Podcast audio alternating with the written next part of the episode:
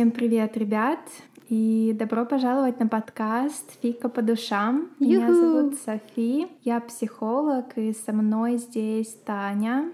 который программист. Да, и мы сидим за чашкой вкусного чая и болтаем по душам. И не только по душам, но и на очень важные темы. Сегодня как раз одна из таких. Да, сегодня у нас очень пикантная тема, которая родилась у нас просто в нашем каком-то диалоге, и нас это лично беспокоит, волнует, и мы хотели поделиться с вами. Может быть, кому-то это тоже покажется интересным. Три, четыре, поехали. Ты знаешь, на кого, кстати, похожа? Ты похожа на персонажа из мультика вот это Тихиро. Хиро Миядзаки. Миядзаки. Да, Тихиро, унесенный призраками. Тебе еще челочку такую хвостик. Прикольно. Ты Попробуй так сделать. Приятно. Ну правда, смотри, карие глаза, темные волосы.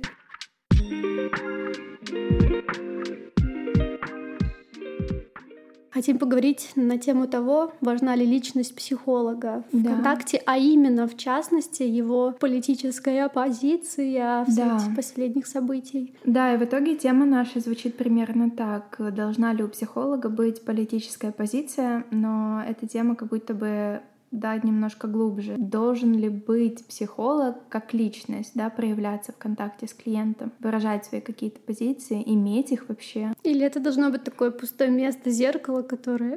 Как ты сейчас грубо сказала, что психолог — пустое место. Я слышала где-то там в мифических таких кругах о том, что психолог — это тоже личность, и вас в отношениях вдвоем. И по мне так немножечко странно, что ты приходишь к психологу, выстраивать с ним же тоже отношения, и не знает вообще его, ну типа, как? Мгм, Сам собой в пинг-понг играешь. Вообще есть разные взгляды на эту тему, и какие-то школы, там, например, психоанализ, считают, что, да, психолог должен быть нейтрален. Психоанализ — это такая старая классическая школа, и раньше, там, еще в 20 веке позиция психолога была достаточно пустой, как ты сказала. То есть психолог должен был быть как отражение процессов человека. Ему запрещено было участвовать в этих отношениях. То есть максимально должен был все свои внутренние процессы, чувства скрывать, как личность вообще никак не выражаться. И в психоанализе еще с самого начала была такая схема, что человек лежит на кушетке э, с там, открытыми или закрытыми глазами, и психолог сидит у изголовья. То есть человек его даже не видит когда он находится в процессе своего самопознания, самоанализа. И такой психолог, такой психоаналитик даже скорее, да, он должен был быть очень-очень нейтральным, и у него даже голос, знаешь, должен был быть монотонным, как бы не особо участвующим. Он как бы только как-то подталкивал человека к размышлению, не вовлекаясь вот как личность в процесс никак. И э, по сей день я знаю, что психоаналитикам, если это вот прям настоящие психоаналитики, запрещено иметь соцсети. Ого! Да, запрещено иметь э, соцсети или там, например, иметь Инстаграм, но он супер закрытый и супер клиент, который там у психоаналитика потенциально не может догадаться, что это Инстаграм его психоаналитика. М. Подписаться на него тоже, соответственно, не может, потому что если ты хочешь Инстаграм, то он должен быть закрыт. Насколько я знаю. Если я не права, поправьте меня, потому что я не психоаналитик. Я только знаю из э, слов моих коллег, психоаналитиков. Но я также знаю, что есть более мягкие школы, более мягкие даже последователи психоанализа, которые более лояльно к этому относятся, потому что мир меняется, и мы уже никак не можем избежать хождения в медийном пространстве, мы никак не можем избежать вот этих вот проекций, которые накладывает на тебя клиент, когда смотрит тебя в социальных сетях. Это может отчасти мешать, так сказать, процессу терапии, но и помогать тоже, смотря как ты это будешь использовать. А не возникает ли эта гибкость психологов, но больше вкладывать свою личность, пиарить свои странички и как специалисты себя в том числе, необходимость выживать? Ну вот, например, сейчас остро стоит у многих повестка, как Мгм. вот, например, у меня, что я не понесу деньги психологу, который вот мне политически не совпадает.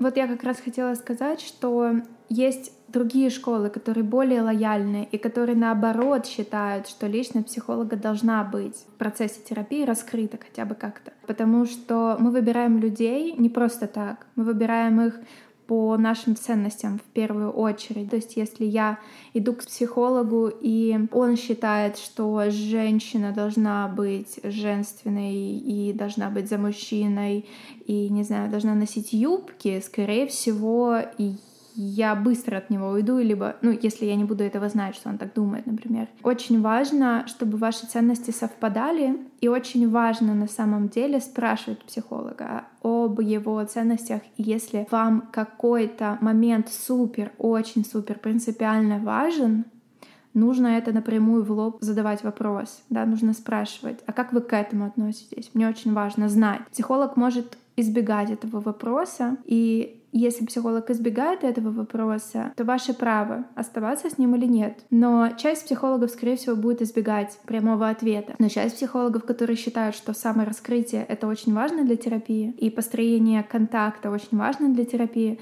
скорее всего, от них не убудет, и они вам просто прямо на это ответят. И это окей, если ваши позиции не совпадают. Да, пойди найди другого психолога, с которым ваши позиции совпадут.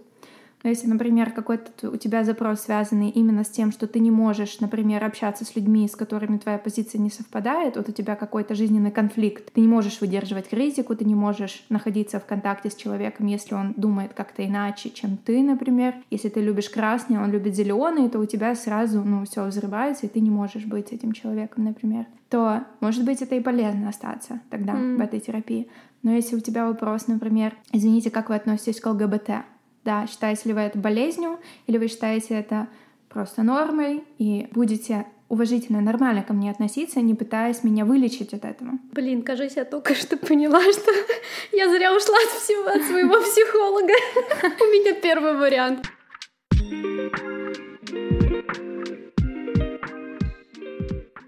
Ну, сейчас будет минутка личной истории про то, как я там больше полгода назад ушла от своего психотерапевта. Мы с ней были онлайн достаточно очень долгое время, там несколько лет прям стабильно встречались, и мне этот человек очень помог, за что я прям безумно благодарна. Пережить тяжелые моменты, кризисы личностные mm-hmm. в отношениях, там депрессуха после родовая и все прочее. Но когда наступила война все такое, соответственно, у меня добавилась новая травма. Я стала на защиту у тех и других, не в том смысле, в котором многие, наверное, сейчас подумали. Мне mm-hmm. кажется, это стоит отдельно разобрать тогда. А, сейчас не об этом. У меня из-за этого возникла конфликтная ситуация с бывшей подругой, и поэтому как бы мы поняли, что нам тяжело дальше mm-hmm. вместе идти. И, соответственно, я принесла это психологу mm-hmm. и начала уже у нее спрашивать, что она об этом думает. Что она думает конкретно по поводу того, что она живет в государстве, которое совершает насилие соседней страной и над собственными гражданами в том mm-hmm. числе. И тогда я получила ответ mm-hmm. от психолога довольно четкий о том, что она вообще не интересуется политикой, она не в этом. Она в целом против любого вида насилия, как физического, так и эмоционального и прочее. Mm-hmm. Но конкретно словами в одном предложении сказать, что именно государство сейчас, в котором она живет, совершает насилие, она сказать не может. И мне, в принципе, ну, понятно, она живет там внутри, она боится и все такое, но мы проводили сеансы в защищенной среде, и мне как бы не виделось никаких ограничений сказать этого, но я как будто бы хотела от нее вслух просто вслух, mm-hmm. вслух четкой позиции о том, что она думает о государстве. мне было очень тяжело столкнуться с тем, что она не в этом. То есть mm-hmm. ее позиция такая, что она о главных новостях узнает рано или поздно, они до нее дойдут, но сама она в это не лезет, потому mm-hmm. что она больше хочет помогать себе, другим и так далее. И меня это в какой-то момент разозлило. Mm-hmm что я в этом почувствовала какое-то безразличие mm-hmm. к людям, и мне было очень странно, что она, как психолог, не интересуется социальной какой-то повесткой. Mm-hmm. И я поняла, что случился перенос. Mm-hmm. Вот сейчас мы с тобой разговаривали, я поняла, что мне то же самое вот это безразличие, то было mm-hmm. у меня в отношении с другим человеком, mm-hmm. который мне был дорог. В том числе все это время она помогала справиться мне с моим посттравматическим синдромом, что mm-hmm. со мной вот государство так обошлось, и она мне прям супер в этом поддерживала. Ей было жалко конкретно, что это случилось со мной, но как будто бы в этом всем чувствовалось, что ну я какое-то исключение, что mm-hmm. типа вот только со мной так случилось, а со всеми mm-hmm. остальными такого как будто бы произойти mm-hmm. не может. И мне стало, видимо, как-то грустно, что как будто бы бы она не до конца верит, что такое может произойти вообще абсолютно с каждым. Mm-hmm. Неважно, там занимаешь ты какую-то активную позицию или нет. Mm-hmm. Ты просто можешь выйти гулять mm-hmm. в не тот день, не в то время, не в тот час, и тебя заберут. Хочу здесь немножко тебя остановить и напомнить э, слушателям, которые не в курсе, не знают или не слушали наши предыдущие, например, эпизоды, первый в частности, где мы рассказывали историю нашего переезда. Таня политический беженец из России, уже пять лет находится, так сказать, в Швеции, э, потому что она бежала от преследования властей. Понятное дело, что для тебя это гиперсенситивная история. Для тебя это очень важно. И в этот момент, когда я говорю, что если вам очень принципиально важен какой-то вот отдельный аспект какого-то мнения, важно его спрашивать и уточнять и проговаривать с психологом. Это только моя позиция. Ну, я и в школе такой, да, практикую, где важность личности психолога не менее да, важна, чем личность клиента. И та терапия, в которой я практикую, она, в принципе, основана на ценностях. Если наши ценности не совпадают в каких-то моментах, принципиально важных для тебя, да, то как-то это странно строить отношения. Или, или вы не можете об этом открыто говорить, например. По идее, что в терапии очень важно. Психолог может иметь мнение, может иметь ценности, может иметь позиции, но, опять же, он обязан быть принимающим. Он обязан не осуждать. А даже если человек совершил там какой-то противозаконное действие. Ну, есть границы. Mm. Есть границы. Опять же, если человек убил, допустим, допустим, да, убил. Ну нет, давай, давай не тут совсем погранично, там не убил, я не знаю, что может такого плохого человек сделать. Видишь, ты судишь, плохое или хорошее, ужасное или прекрасное. То есть психолог, он старается избегать вот этих вот оценочных суждений.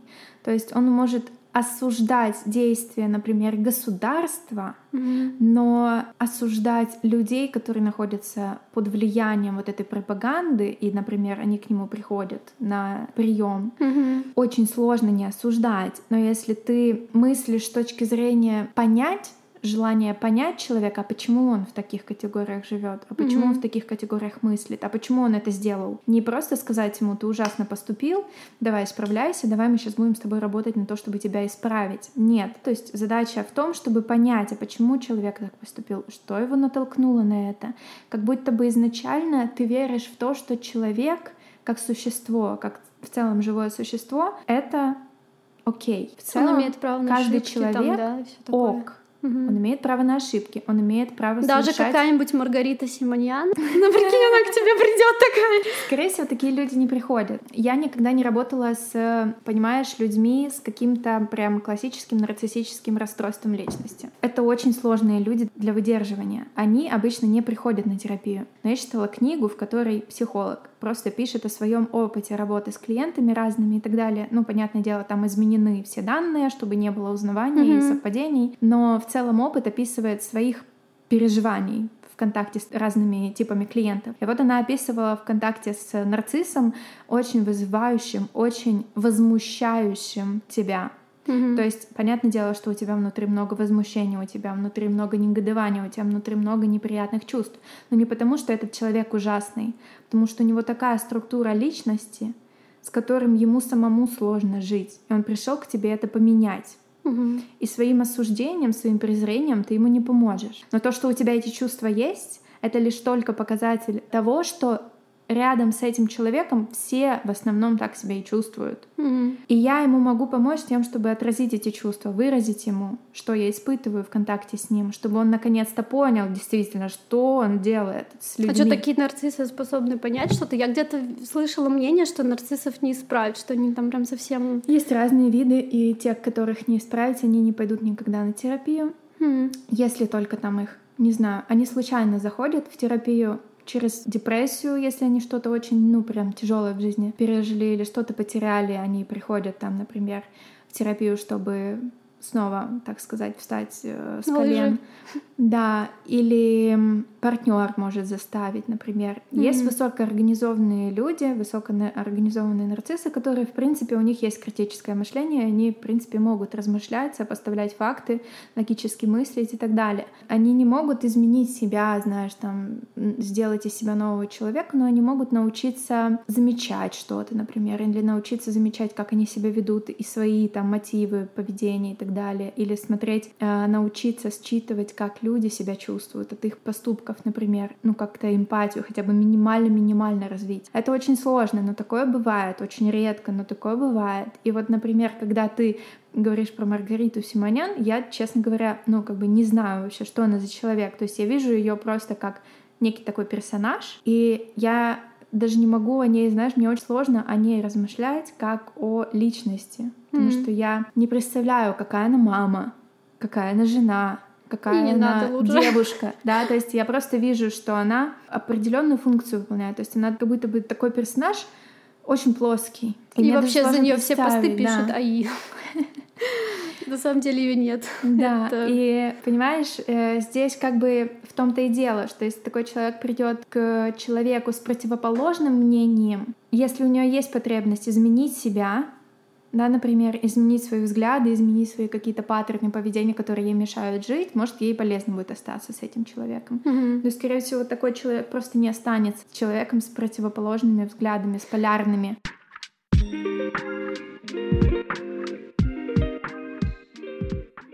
Из этого всего, мне кажется, главная работа психолога заключается в том, чтобы научиться не бить клиента сковородкой. Научиться выдерживать все вот эти психозы. Отчасти это правда, но я хочу тебе, знаешь, вот ты поймешь это как мама. Если у тебя ребенок, в целом он хороший, правда? Он нормальный. И когда он делает что-то плохое, бесячее. Ну, бесячее, что тебя бесит, ты же не говоришь, ах ты кусок дерьма, и ты не нормальный, с тобой что-то не так, да, ты плохой. Ты говоришь, нет, он в целом ок, ну, вот он сделал какой-то плохой, дурной поступок. И то, как сейчас, да, там воспитывают детей, это похоже на это. И то, как психолог воспринимает людей, клиентов, это похоже на это. С тобой все ок. В целом ты хороший, в целом ты нормальный человек. Но то, что он делает какие-то нерациональные, какие-то глупые, какие-то, ну так знаешь, не по статистической норме.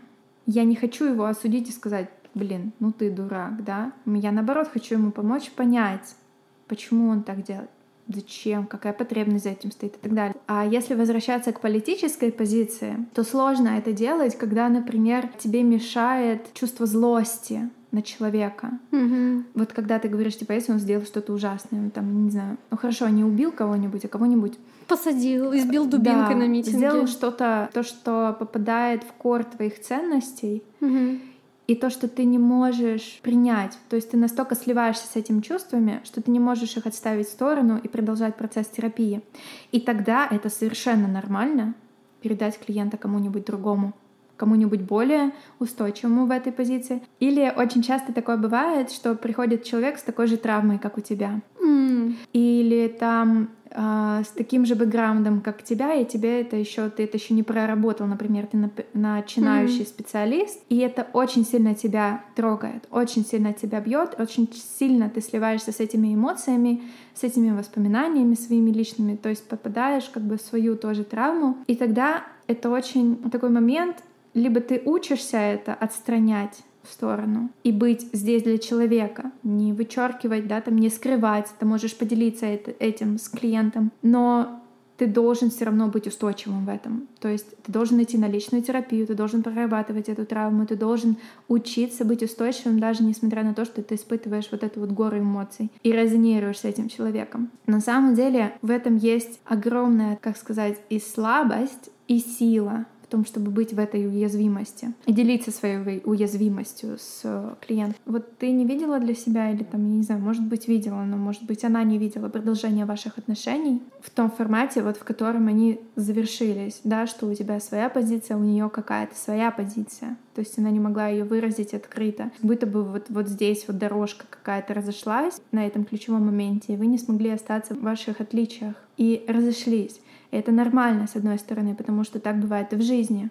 когда мы встречаемся с людьми какое-то время, нам с ними прекрасно, нам с ними свободно, нам с ними открыто, пока мы не узнаем что-то, где мы в корне отличаемся. Если бы, ну, как я сказала бы, это было бы не супер важно для тебя лично, если бы ты не пережила то, что ты пережила. Да, тут это понятно, бы не так повлияло. Тут понятно, что личная история. Но я знаю, например, людей, которые не пережили такую же историю, как меня, но они в курсе всего, что происходит, и они тоже поддерживают такое мнение, что они бы тоже не понесли бы деньги специалисту, который не может им даже открыто ВКонтакте связать, что сейчас да. государственная система — это насилие. Угу. Вот. Я имею в виду, да, что вот ну, у вас такие ценности, например, у другого человека другие ценности, которые... А у нее как будто нет ценности вообще про это. Вот, понимаешь, то есть у нее у нее ценность какая-то, ну, остаться более в нейтрале.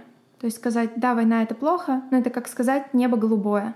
Небо голубое, война — это плохо. А сказать я против насилия, которое совершает мое государство, в котором я сейчас нахожусь, и да, мне страшно выражать это мнение, но оно у меня есть, mm-hmm. это совершенно другое. Как будто бы сейчас сказать война это плохо, это не, ну, ничего. Mm-hmm. Это ничего. Никто тебе не скажет, война это хорошо. Mm-hmm те люди не говорят, война это хорошо, те люди говорят, специальная военная операция это то, что было необходимо. Угу. Мы никак не можем, ну как бы это, мы не могли предотвратить это, это было необходимое зло и так далее. То есть они, они не могут тоже прямо высказать свою позицию. Это все очень сильно растекаемое. Потому ну, что это как сказать, убивать кошечек, маленьких котеночков, это прекрасно. Нет? Ну, у нее, кстати, мы как-то разговаривали про это, у нее тоже нет такого, что она типа там за СВО. То есть у нее как будто вообще и не то, и не то. Но видишь, почему-то для нее важно оставаться в нейтралитете и оставаться вот этим вот зеркалом для тебя.